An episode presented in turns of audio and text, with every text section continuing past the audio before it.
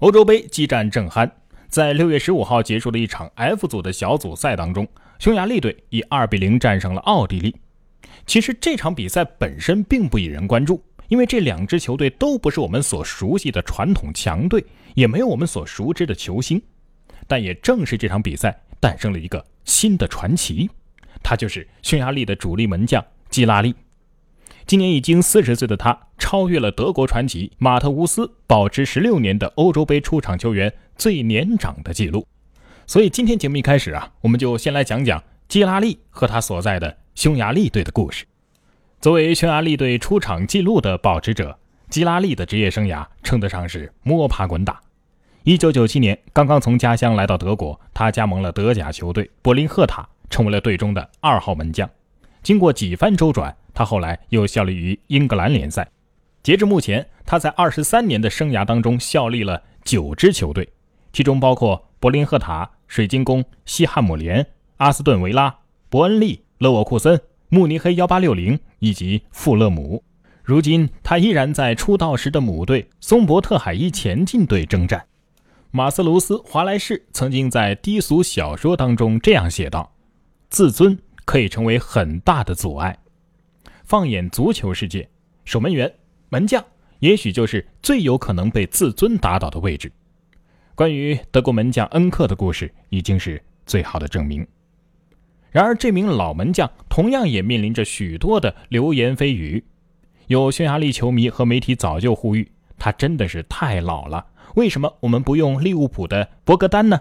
然而，见过大风大浪的基拉利并没有回应过什么。他一再强调的是，只要我的身体亮起红灯，我一定会马上退役。但是，还不是现在。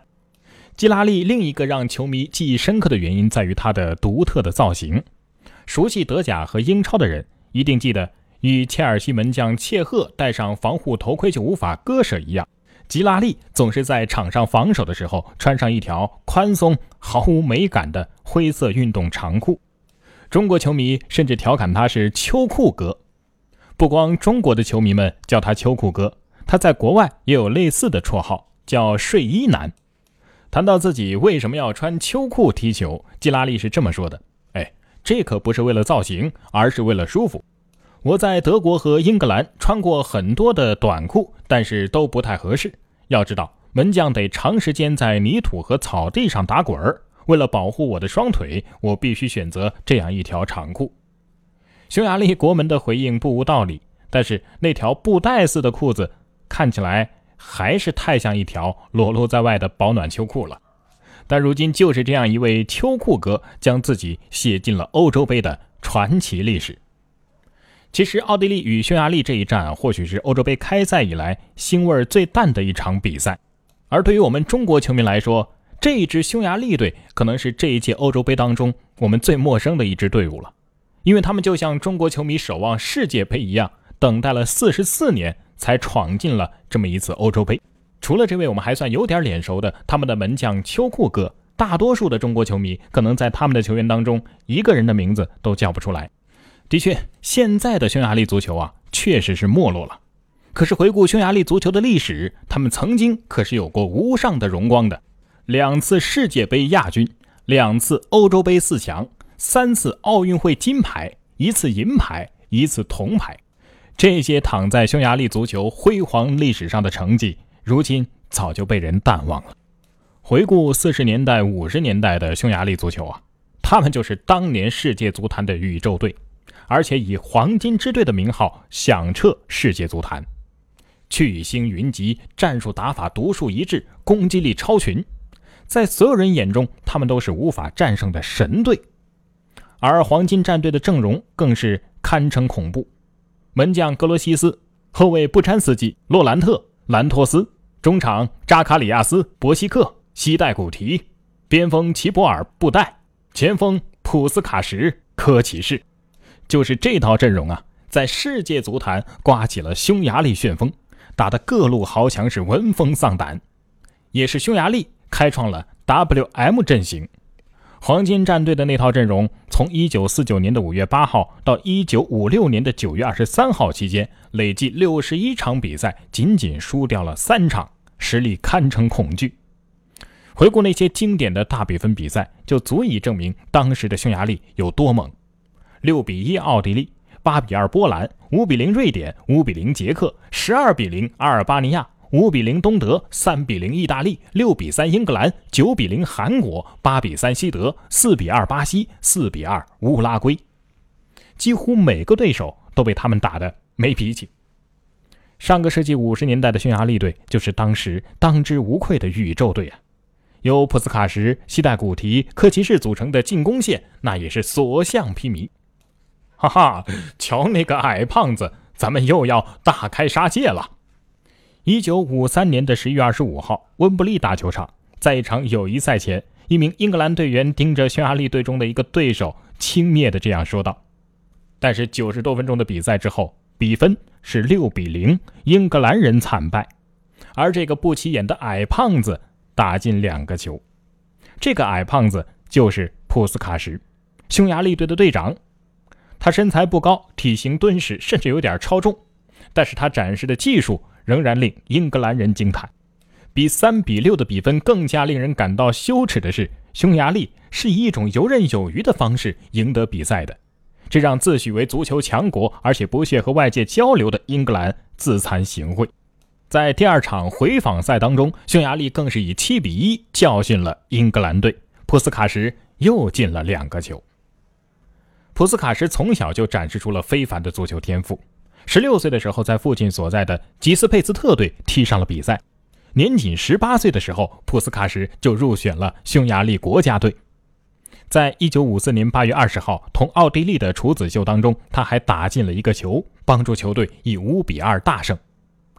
现在国际足联设立的普斯卡什奖就是以他的名字命名的，以奖励年度最佳进球的运动员。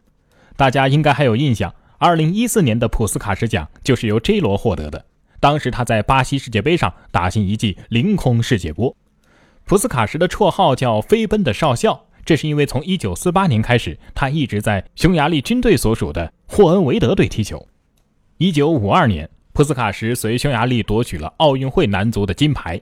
1954年世界杯上，匈牙利是最大的夺冠热门。大赛之前，该队已经31场国际赛事不败。普斯卡什的目标那更是直指冠军。小组赛头两场，普斯卡什率领的匈牙利队打进了17个球，包括8比3击败西德。但是普斯卡什被对方的中卫里耶布里希给踢伤了，错过了和巴西的博尔尼血战以及同乌拉圭的半决赛。决赛之前，普斯卡什宣称自己已经伤愈，但是根据队友的回忆，他当时的脚踝仍然很沉重，动作也比较迟缓。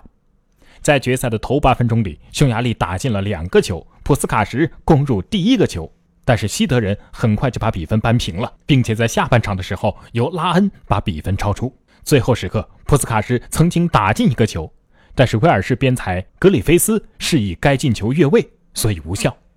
最终，匈牙利以二比三输掉了比赛。但是普斯卡什的表现依然赢得了尊重，获得了当届比赛的最佳球员。四年之后的一九五八年，已经三十一岁的普斯卡什加盟了皇家马德里，当时他的签约费用仅仅是一万六千美元。然而第一个赛季。他在二十四场比赛当中竟然打进了二十一个球，第二年二十四场进了二十五个球，第三年二十八场比赛进了二十七个球。从一九五八年到一九六六年，飞奔的少校和阿根廷人迪斯蒂法诺一起组成了西班牙乃至欧洲最令人畏惧的锋线。普斯卡什个人四夺西甲最佳射手，帮助球队五夺联赛的冠军。但是，再伟大的球员，再强大的球队，也受不了政治上的变革呀。在普斯卡什加盟皇马之前，匈牙利国内爆发了血腥屠杀的政变，这也正是1956年之后匈牙利足球一蹶不振的主要原因。这其中，苏联的军队占据了主导力量。接着，在1989年，又一件重大的事件发生在匈牙利，苏联宣布撤出东欧。匈牙利国内立即发生了动荡政变，这两次大的政治变革导致整个国家动荡不安。这几十年来，匈牙利的足球传统也在慢慢的丢失。而如今，匈牙利又回来了。不管这一届的成绩如何，我们还是期盼着他们在今后的比赛当中能够再造传奇。说到传奇球队，在欧洲杯的历史上，还不得不说丹麦童话和希腊神话。这两支球队又有着怎样的故事呢？下期节目接着为您讲述。